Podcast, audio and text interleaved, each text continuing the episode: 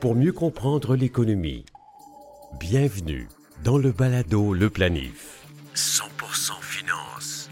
Voici Fabien Major. Bonjour tout le monde, bienvenue à la saison 2 du balado Le Planif. Une nouvelle saison, mais une nouvelle formule aussi. La nouvelle formule va être plus collée sur l'actualité. Et aujourd'hui, on va échanger avec Ghislain Maillet de Fidelity Investment. On va parler de récession volontaire, des effets à venir et certainement temporaires et du rebond spectaculaire des bourses le 24 mars 2020. Il sera aussi question des titres à dividendes qui offrent des revenus spectaculaires et temporaires et des initiés qui achètent massivement. Les initiés, vous savez, ce sont ceux qui sont proches de la direction ou des, gens qui ont euh, partie prenante dans une organisation. Alors, eux achètent et pourquoi? On va l'expliquer. Mais d'abord, écoutons Isabelle Junot et la capsule Origine. Elle nous explique aujourd'hui pourquoi un marché haussier se fait aussi appeler un bull market et un marché euh, baissier, ben, on l'appelle le bear market ou marché de l'ours. La bourse connaît ses hauts et ses bas. Quand certains titres perdent de la valeur pendant plusieurs mois, on parle de marché baissier. À l'inverse, si les prix grimpent de façon soutenue, on parle de marché haussier. On emprunte parfois à l'anglais les expressions bears market et bulls market. Qu'est-ce que les ours et les bœufs ont à voir avec la finance? C'est au 18e siècle qu'apparaissent ces expressions pour la première fois. Les marchands de fourrure ont alors l'habitude de négocier la vente de peaux d'ours avant même de les avoir reçus. Ils spéculent sur la valeur future de la marchandise en espérant que le prix d'achat se rabat pour obtenir de plus grosses marges. Ces commerçants sont surnommés des bears et l'expression bears market finit par être associée à l'idée de prix à la baisse. Pour désigner des prix à la hausse, on cherche alors un animal opposé à l'ours. Le choix s'arrête sur le bœuf. Tandis que l'ours attaque en balançant ses pattes vers le bas, le bœuf secoue ses cornes vers le haut. L'expression Bulls Market est née. Aujourd'hui, ces deux animaux emblématiques sont souvent représentés devant des lieux de finance comme le taureau de Wall Street et la statue Bull and Bear de la bourse de Francfort. Donc, vendre la peau d'ours avant de l'avoir tué a toute sa valeur maintenant. Le balado Le Planif. Pour mieux comprendre l'économie. Oui, on veut comprendre, on veut comprendre qu'est-ce qui se passe, on veut comprendre qu'est-ce qui se passe avec l'économie maintenant qu'on est en plein dans la crise du coronavirus.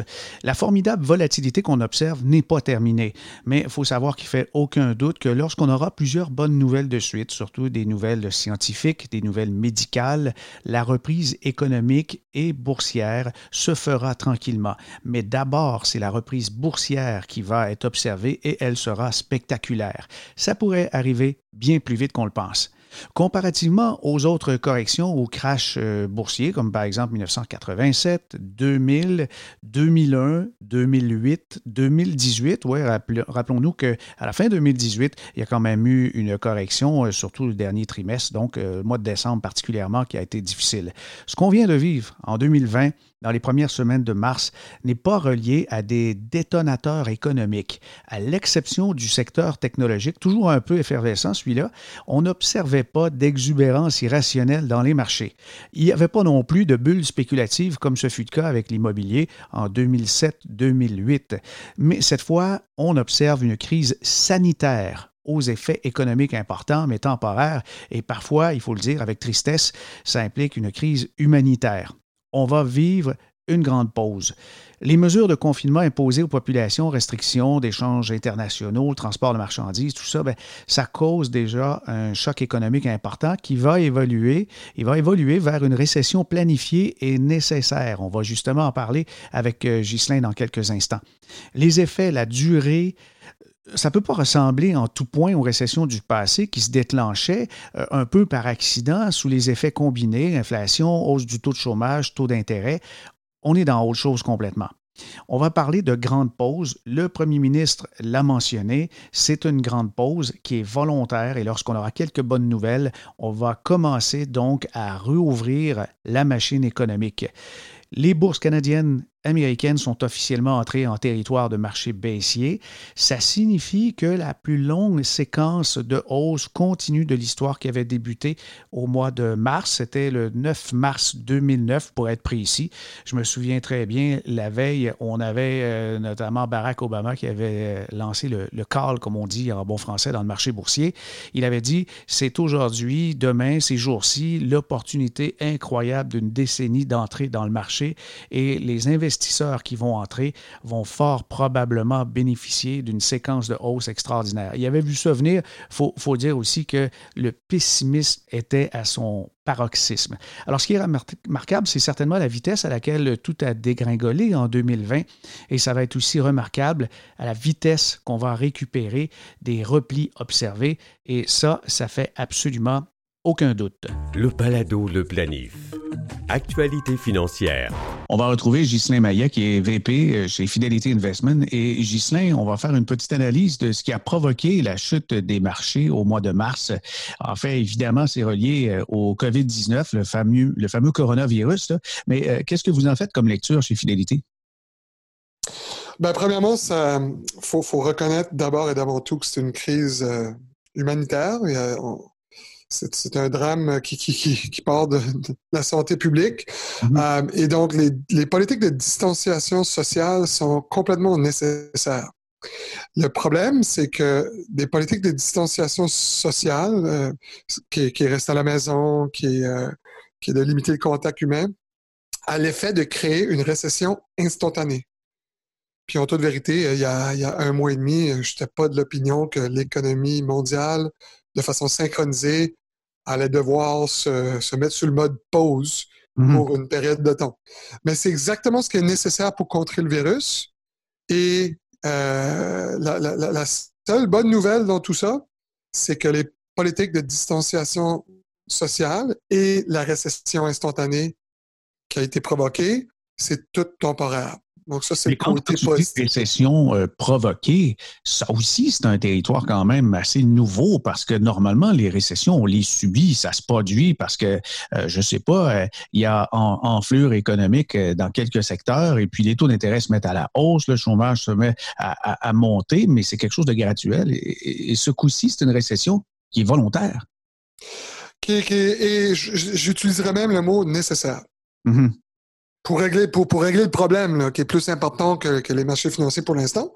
Euh, donc oui, tu as tout à fait raison, Fabien. Dans le passé, euh, euh, les récessions sont typiquement provoquées par soit des conditions financières qui sont trop difficiles, les taux d'intérêt trop élevés, ou les ressources naturelles trop chères. Aujourd'hui, on a exactement l'inverse.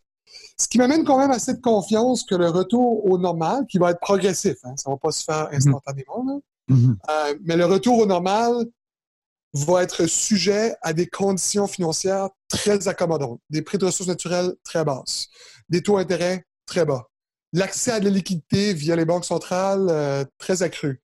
Donc, toutes ces, ces attentats de stimulation économique des banques centrales aujourd'hui sont plutôt pour augmenter les chances euh, que le recouvrement à la normale va se faire assez rapidement et mhm. adoucir la douleur économique pour ceux qui sont affectés par le virus euh,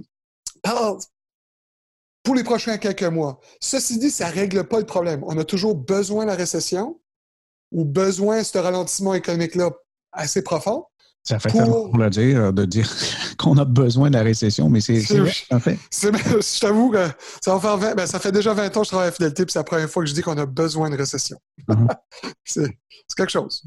Gislain, on va revenir à, quelque chose euh, par rapport à la baisse du marché. Euh, quand j'interroge des gens de mon entourage, euh, je parle à des clients, il n'y a personne qui vend, il n'y a personne qui a l'intention de vendre. Tout le monde est en mode attente, mais ça baisse. Pourquoi? Ben, il y a quand même des vendeurs euh, dans le marché. Ceci dit, je, suis d'accord avec ce que tu dis. La plupart de mes, clients, qui sont des conseillers comme toi, mm-hmm. euh, semblent opérer dans la logique. Euh, ils ont déjà des portefeuilles diversifiés, ce qui se, qui se défend mieux que, les indices qui sont publiés dans les journaux constamment ou dans les médias constamment. Mais il y a, le marché, c'est la combinaison d'un acheteur et d'un vendeur, ou des millions d'acheteurs, des millions de vendeurs. Il y a aussi une grande lacune d'acheteurs. Peut-être normal, avec toutes les, interruptions de vie que ça provoque. Donc, euh, l'isolation, il faut, faut, faut s'équiper ben, pour ça. L'isolement, l'isolement.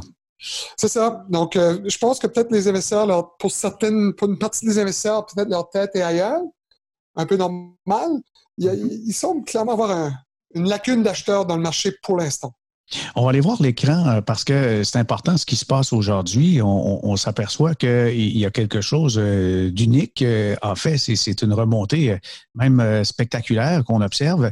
Et si on voit le Dow Jones en ce moment, c'est près de 8% d'augmentation. On est à plus 1141. On a eu des rebonds, c'est vrai, mais de cette amplitude-là, c'est plutôt étonnant.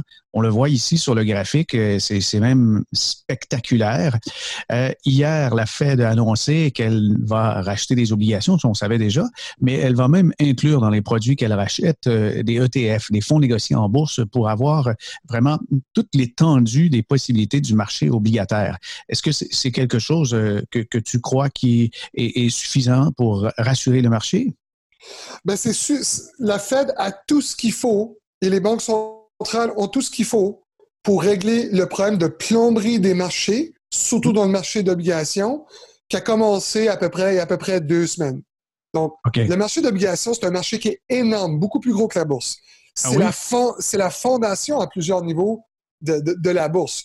Donc, il faut que ce marché-là fonctionne très bien. Là aussi, surtout dans les obligations corporatives, il y avait moins d'acheteurs parce que clairement, si on doit s'isoler pour une période de temps, ça ne va pas être des semaines, ça va être des mois d'après nous.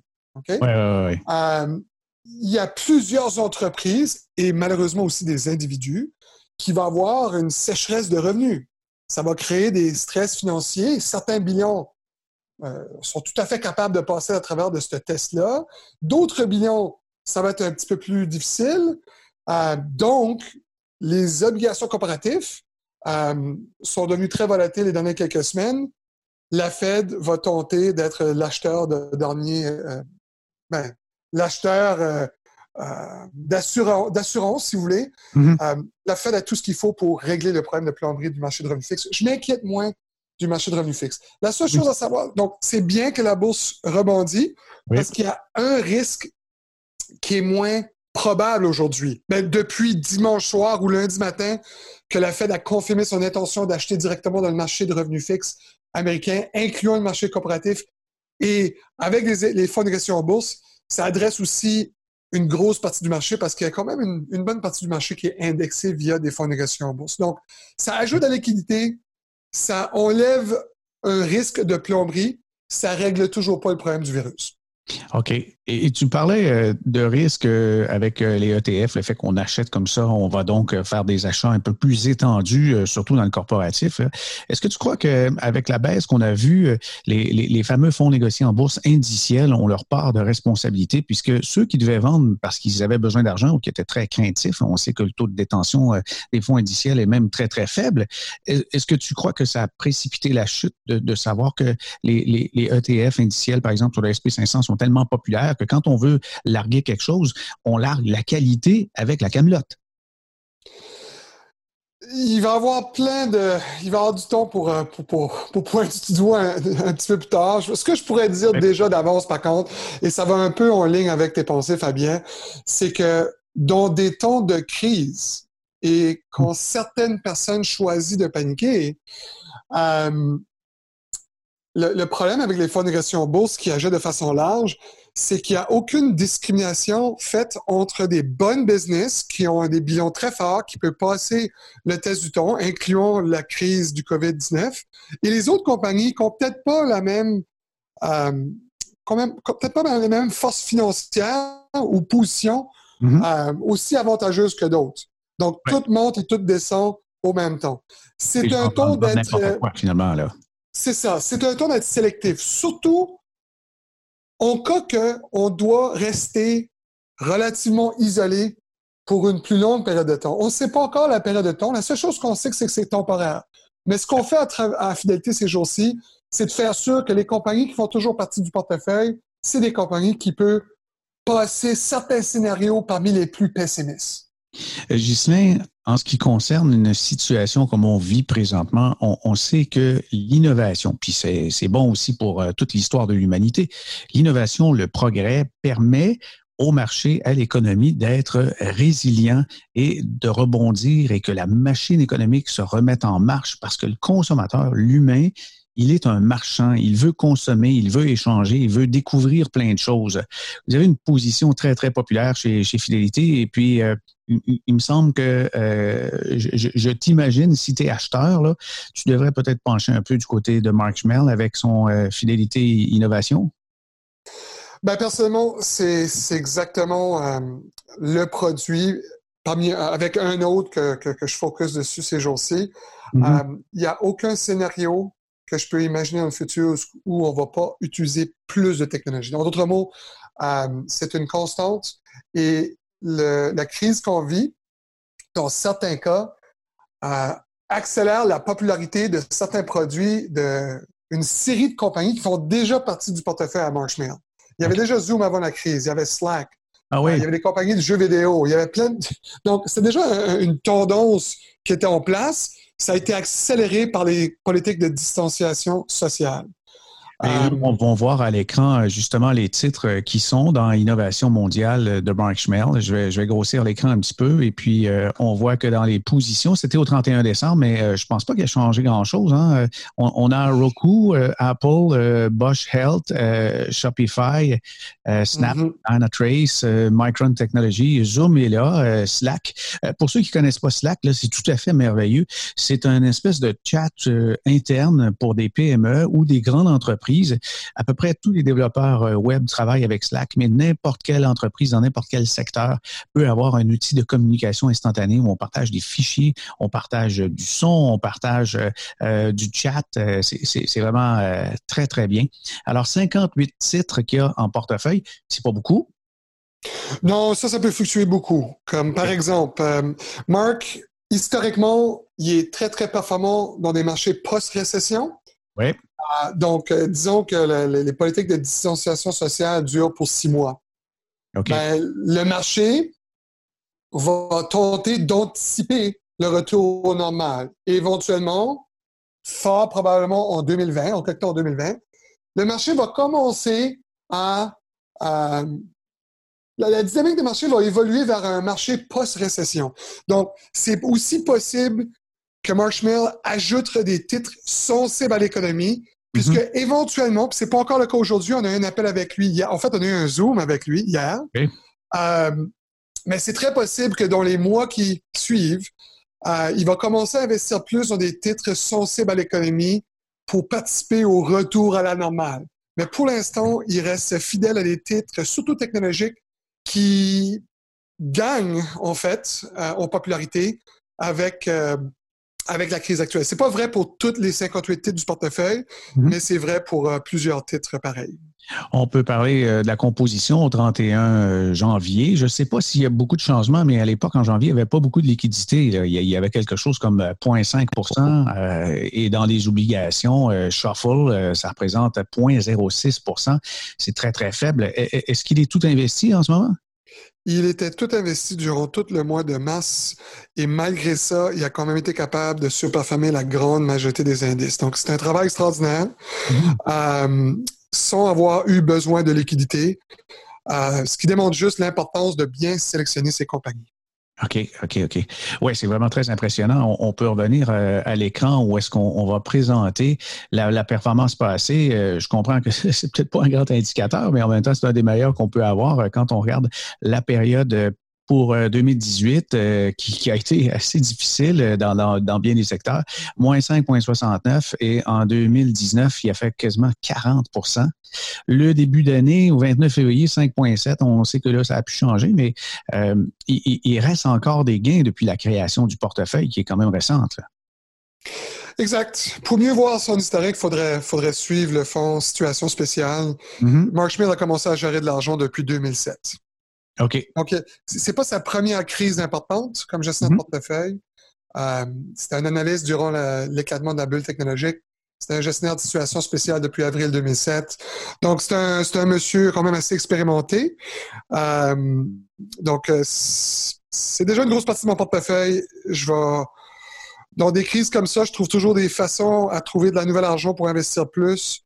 Euh, Mark Schmill et Hugo Lavallée vont être les deux, euh, les deux gestionnaires que je vais embaucher davantage. OK. Mais euh, en ce qui concerne les fonds qui sont quand même décantés dans plusieurs versions, il y a une version qui est en dollars canadiens, en dollars US, et il y en a une autre devise neutre. pourquoi devise neutre? Est-ce qu'on doit utiliser canadien, devise neutre ou US? Bon, ben, ça dépend de votre horizon de placement. Euh, à court terme, les devises peuvent fluctuer énormément, puis c'est très difficile à prévoir quelle va mieux faire.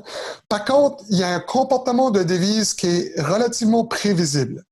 Puis c'est un comportement qui se fait durant les périodes post-récession. Là, on est en récession. Mm-hmm. On ne sait pas exactement comment longtemps la récession va durer. On sait juste que c'est temporaire.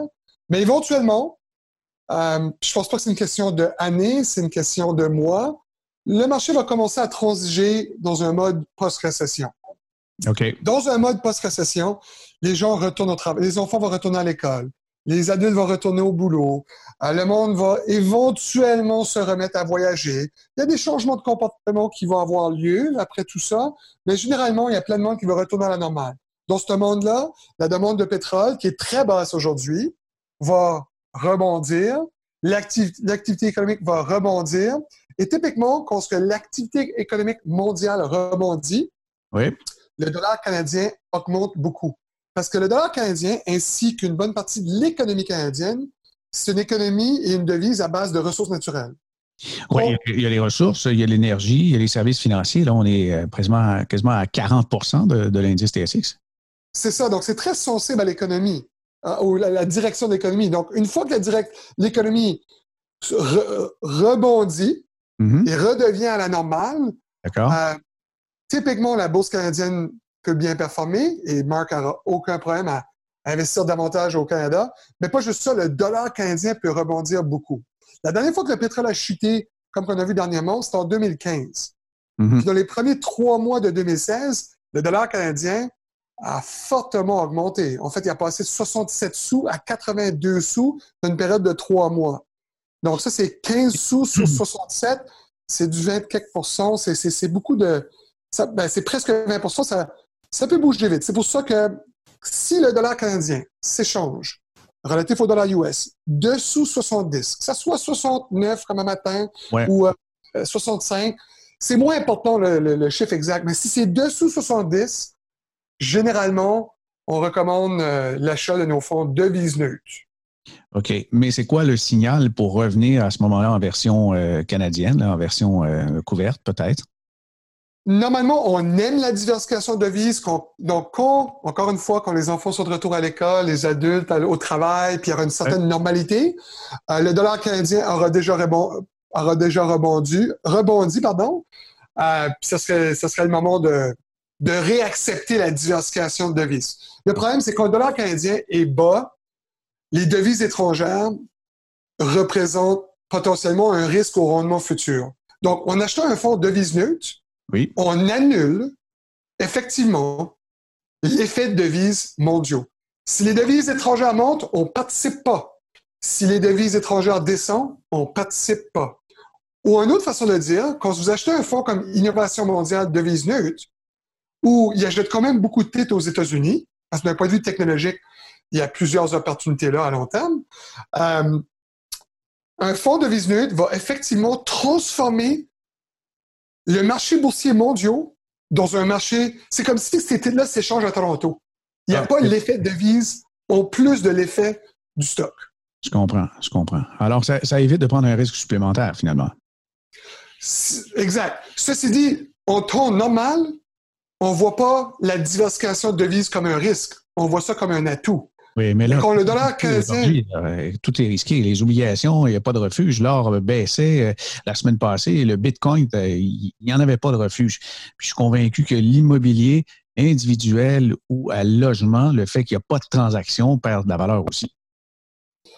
Ah, ben, à l'immobilier, je ne suis pas un expert, mais je peux simplement imaginer que si la période de distanciation sociale dure pour mhm. six mois euh, et que malheureusement, il y a plusieurs acheteurs dans le marché immobilier qui seront moins confiants d'un revenu à court terme et peut-être moins enclins à contracter une hypothèque s'ils ne sont pas sûrs de leur revenu. Euh, même chose pour malheureusement des, entrepreneurs qui ont moins de clientèle ces jours-ci. Euh, il y aura juste moins d'acheteurs dans le marché d'immobilier mhm. euh, parce qu'il y a moins de confiance. Donc peut-être peut-être des aubaines là aussi. Ouais. Oui, il y en aura partout. C'est à surveiller. Merci de la conversation, Justin. C'est fort apprécié encore une fois. Oui, ben, je, oui, on, on devrait. Oui. Vous avez entendu euh, dans la conversation avec Ghislain qu'on faisait référence à des tableaux euh, visuels, tout ça. On va vous fournir des liens pour que vous puissiez les voir. Et puis, euh, je compte bien faire des vidéos avec quelques-unes des entrevues qu'on tient avec le balado Le Planif. Plus de détails, bien sûr, au cours des prochains épisodes à surveiller. dans l'introduction, on vous a parlé des, titres à dividendes qui offrent des revenus spectaculaires et temporaires et aussi des initiés qui achètent massivement. Mais ben, justement, on a la, la nomenclature et, c'est assez spectaculaire, merci. Bon, parlons euh, des titres à dividendes. Il y a des anomalies dans le marché. Euh, Gantworth, euh, qui est un fournisseur d'hypothèques au Canada, très populaire dans le Canada anglais, le, dividende, tenez-vous bien, il est de 34,63. C'est sûr que ça ne durera pas. Ils vont couper ça, parce que pensez-y, 34 de, de dividende, non, ça ne fonctionne pas du tout. Brookfield Property Partners, qui sont dans l'immobilier, c'est un gros fonds d'immobilier, 14,24. Il faut dire que la, part de fiducie de revenus, qu'on appelle aussi le REIT, a fondu de 51% à la bourse de Toronto. Les autres anomalies, il y a Canadian Natural Resources, 13,6, c'est le dividende versé. Dans les entreprises que je vous dirais que, qui sont peut-être beaucoup plus connues, vous avez Ryokan, Ryokan Real Estate Investment.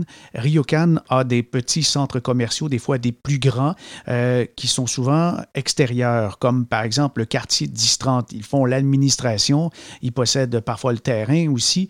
La part a baissé de 38% et le dividende aujourd'hui est fort attrayant. Non, euh, ça disparaîtra pas. C'est de la brique, c'est du mortier, c'est solide. Ryokan est toujours euh, en opération. 9,84. Oui, on comprend aussi c'est une pause temporaire puisqu'il y a moins de circulation, il y a moins de transactions, mais les locataires de Ryokan sont souvent de très grandes organisations qui vont continuer à payer leur loyer.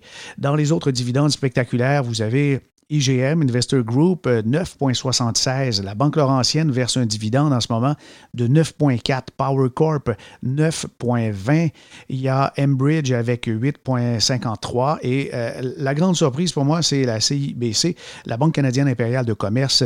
L'action a perdu 30% et là, en ce moment, ben, c'est un dividende qui est versé. On se fait payer pour attendre 8,22. 8,22 Pensez-y, euh, ça ne durera pas longtemps, je suis convaincu de ça. Et euh, les initiés l'ont bien compris. Les initiés, ce sont des gens qui font partie de la direction de grandes, euh, de moyennes, de toutes sortes d'entreprises. Ce sont des dirigeants, des membres du conseil d'administration, mais doivent signaler leurs interventions s'ils vendent ou s'ils achètent des titres. Je vous parle de trois titres selon le Globe and Mail qui ont fait l'objet d'achats massifs. Le CP, Canadien Pacific Railway, les chemins de fer CP. Eh bien, euh, Scott McDonald, un des vice-présidents seniors, a acheté l'équivalent de 3 millions de dollars américains parce qu'il conclut lui aussi que ça n'a pas de sens. Et c'est énorme la transaction qui a eu lieu. Là. First Capital Real Estate, entre le 17 et 19 mars, il y a une fiduciaire, Dory Segal, qui a investi 338 000 dollars dans euh, ce REIT, ce Real Estate Income Trust, cette euh, fiducie immobilière. À la Banque nationale, il y a beaucoup, beaucoup de transactions. Louis Vachon, euh, le président, il a acheté l'équivalent de 1,4 million. Denis Giroir a acheté pour 930 000 d'actions de la banque. Il y a euh, Laurent Ferreira, 2,1 millions d'actions de Banque nationale. Pierre Tabet, un autre qui, lui, en a acheté pour quasiment 5 millions de dollars.